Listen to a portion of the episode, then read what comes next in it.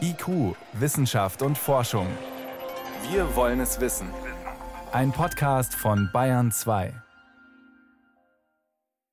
Und was ist das?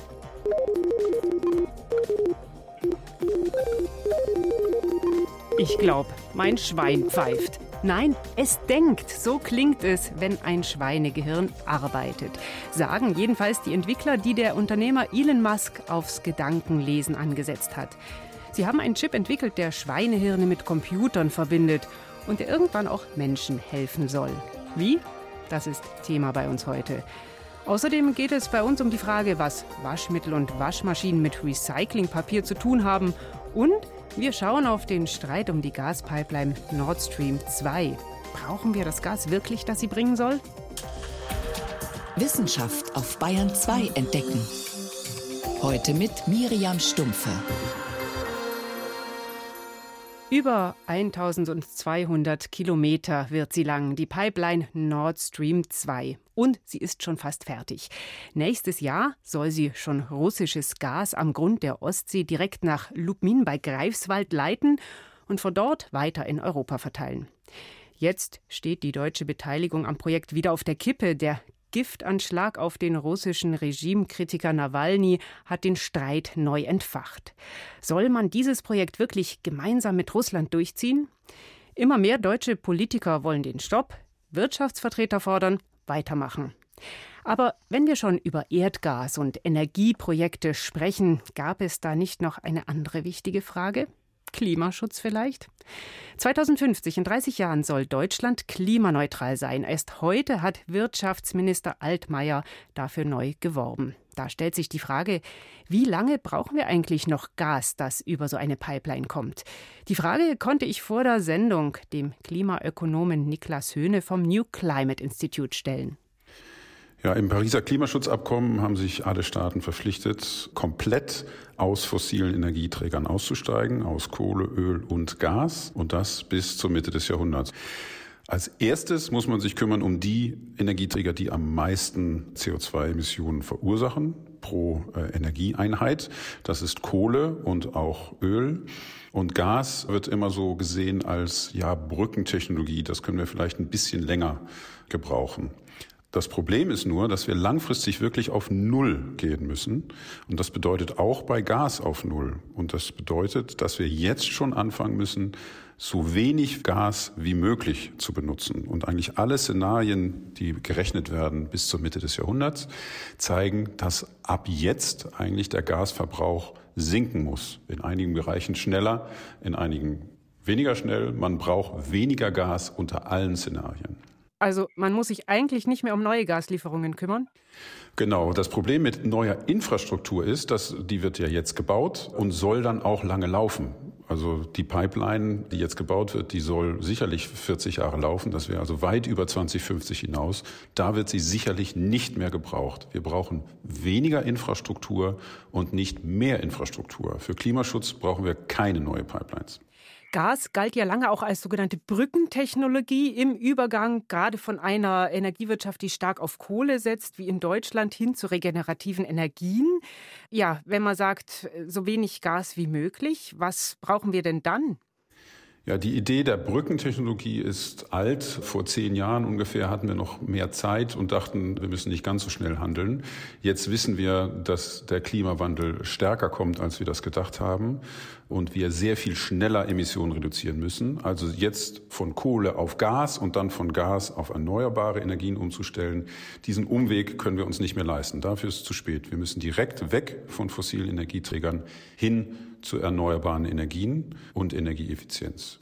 Gas galt ja immer als Mittel, mit dem man ja kurzfristige Schwankungen auffangen kann, die entstehen im Markt mit erneuerbaren Energien. Haben wir was anderes?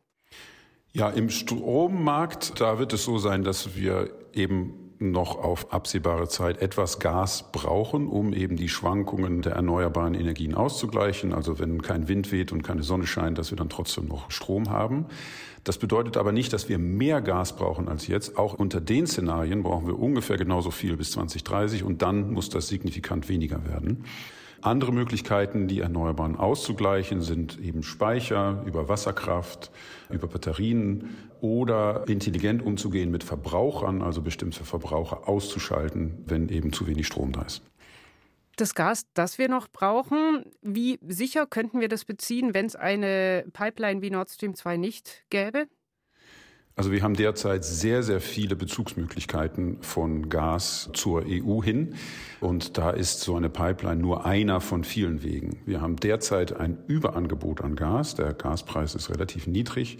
Also es gibt sehr, sehr viele Wege, wie das Gas zu uns kommen kann. Und da in dem Szenario, wo wir sowieso sehr viel weniger Gas brauchen, ist es im Prinzip unerheblich, ob diese Pipeline nun steht oder nicht. Es wird zu keinem Zeitpunkt das Problem sein, dass wir nicht an genügend Gas kämen. Also wird Gas dadurch auch nicht preiswerter?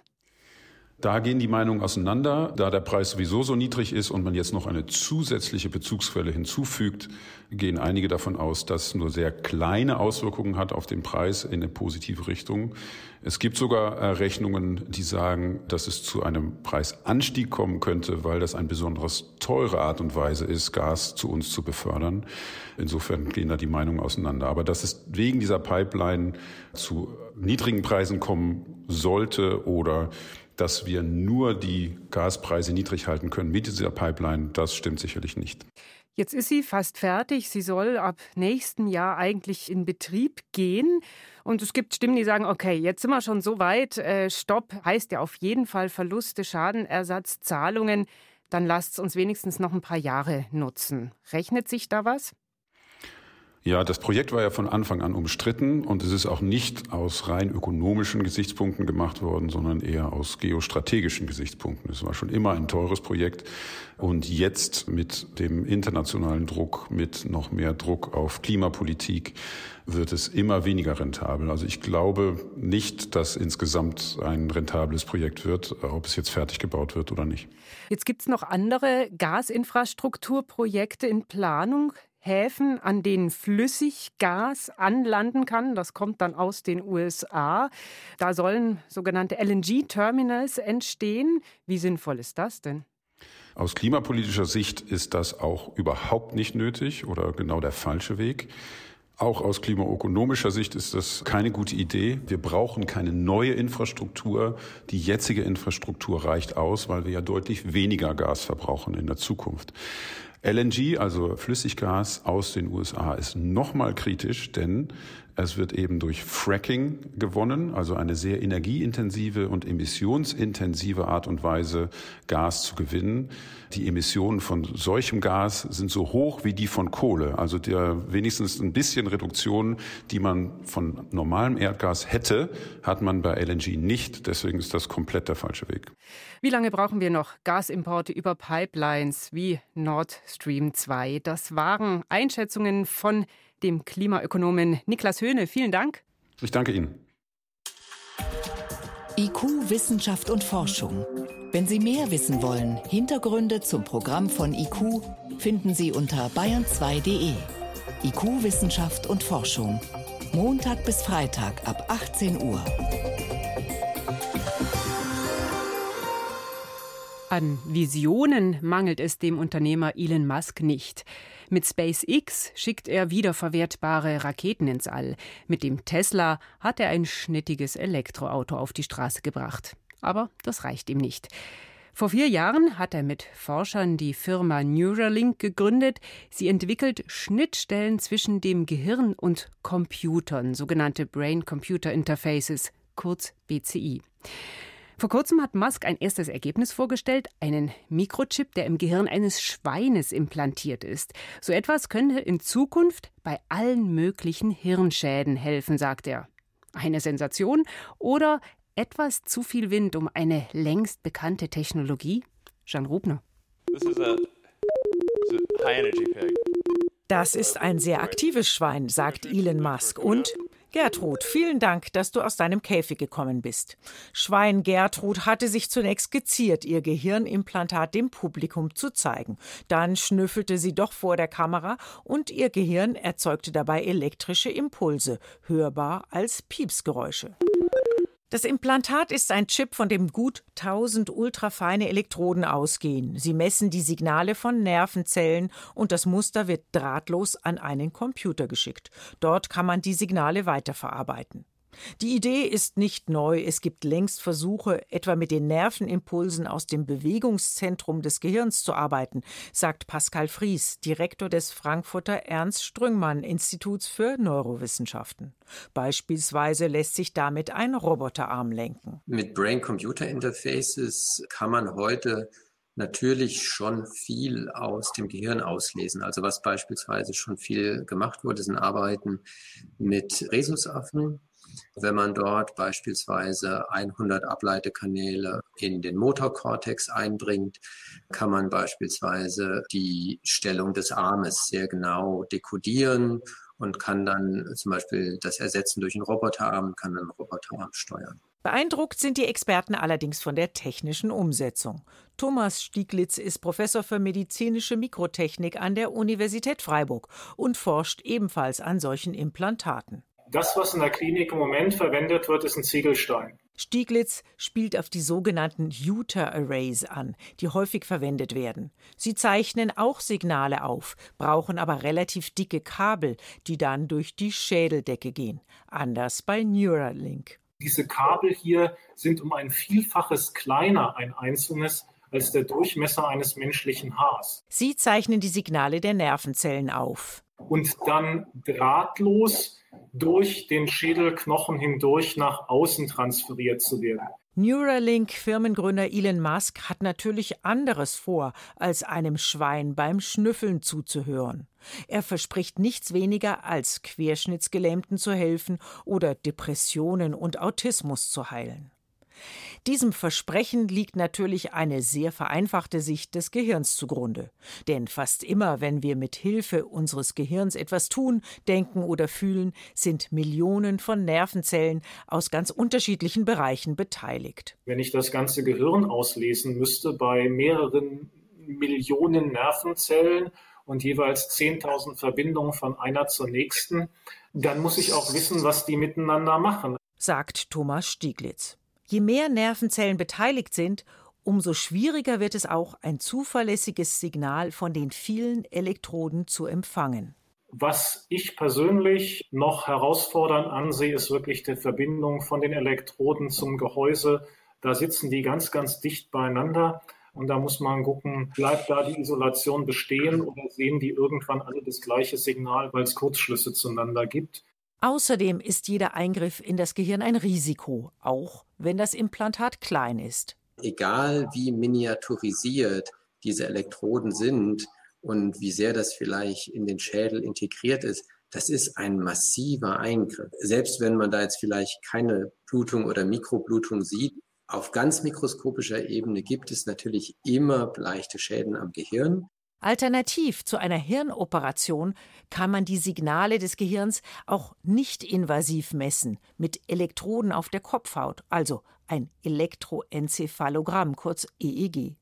Diese Methode nutzt der Experte für Gehirn-Computerschnittstellen von der Technischen Universität Berlin, Klaus Robert Müller. Typischerweise erreicht man mit einem nicht invasiven Brain-Computer-Interface das also Elektroenzephalographie basiert ist, ein Faktor 10 weniger Übertragungsrate. Ob der Faktor 10 eine Hirnoperation wirklich rechtfertigt, ist eine Frage des behandelnden Arztes. Viele Fragen, die die neue Gehirn-Computer-Schnittstelle von Elon Musk aufwirft, bleiben also offen.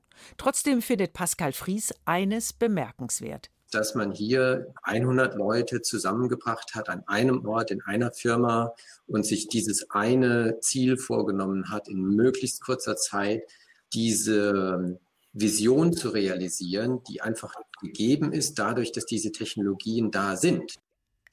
Aber klar ist, Viele Forschergruppen arbeiten daran, Computer und Gehirn kommunizieren zu lassen. Sie hören Bayern 2. Es ist 20 Minuten nach 6. Bayern 2. Wissenschaft schnell erzählt. Und Neues aus der Forschung hat jetzt meine Kollegin Veronika Bräse mitgebracht. Da geht es unter anderem um Impfungen. Ist ja spannend, weil alle Welt gerade auch auf die Suche nach dem Corona-Impfstoff schaut und schaut, wann ist er endlich da. Mhm. Britische Forscher, die hatten aber mal eine ganz andere Frage dazu. Die wollten nämlich wissen, wie die Menschen ganz generell zu Impfungen stehen. Also helfen Impfstoffe aus ihrer Sicht überhaupt? Und da hat man auf der ganzen Welt nachgefragt bei 280.000 Menschen. Die haben dazu Antworten gegeben. Und das Ergebnis für Europa war, das Vertrauen in Impfstoffe ist seit 2015 gewachsen. Mhm. Jetzt halten zum Beispiel mehr als zwei Drittel der Deutschen, 69 Prozent, Impfstoffe für wichtig. Das sind vier Prozent mehr als damals, also 2015. Über die Hälfte meint auch, dass Impfstoffe sicher sind, fast zehn Prozent mehr als damals. Das ist ein interessantes Ergebnis, weil die Debatte über Impfungen ist ja heftig und man hört viele laute, auch Impfskeptiker-Stimmen.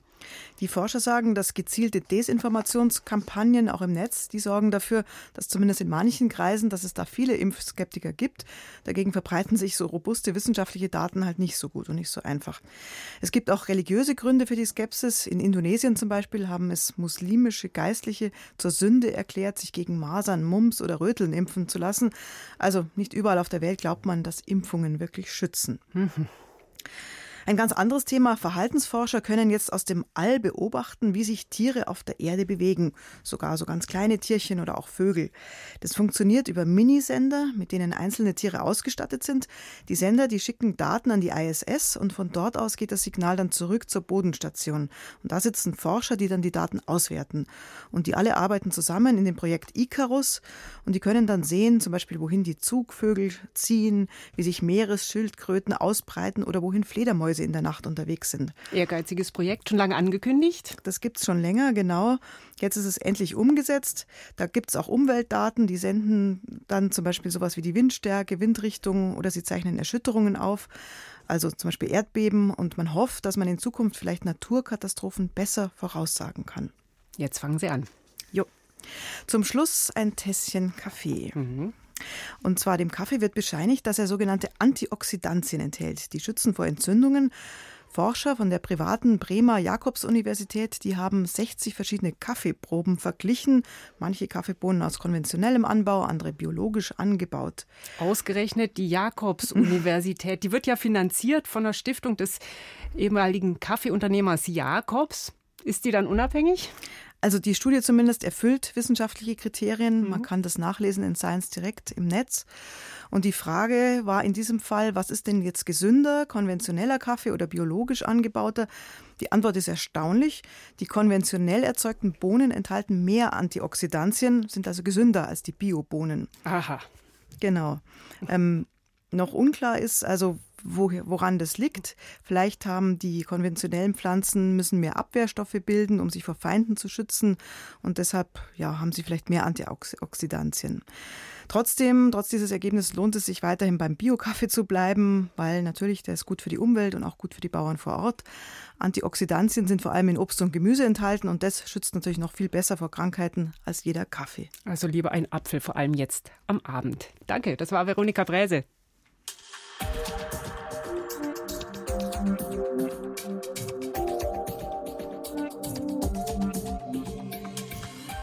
Blau fürs Papier, Gelb für Kunststoff, Braun für Bio und Grau für den Restmüll.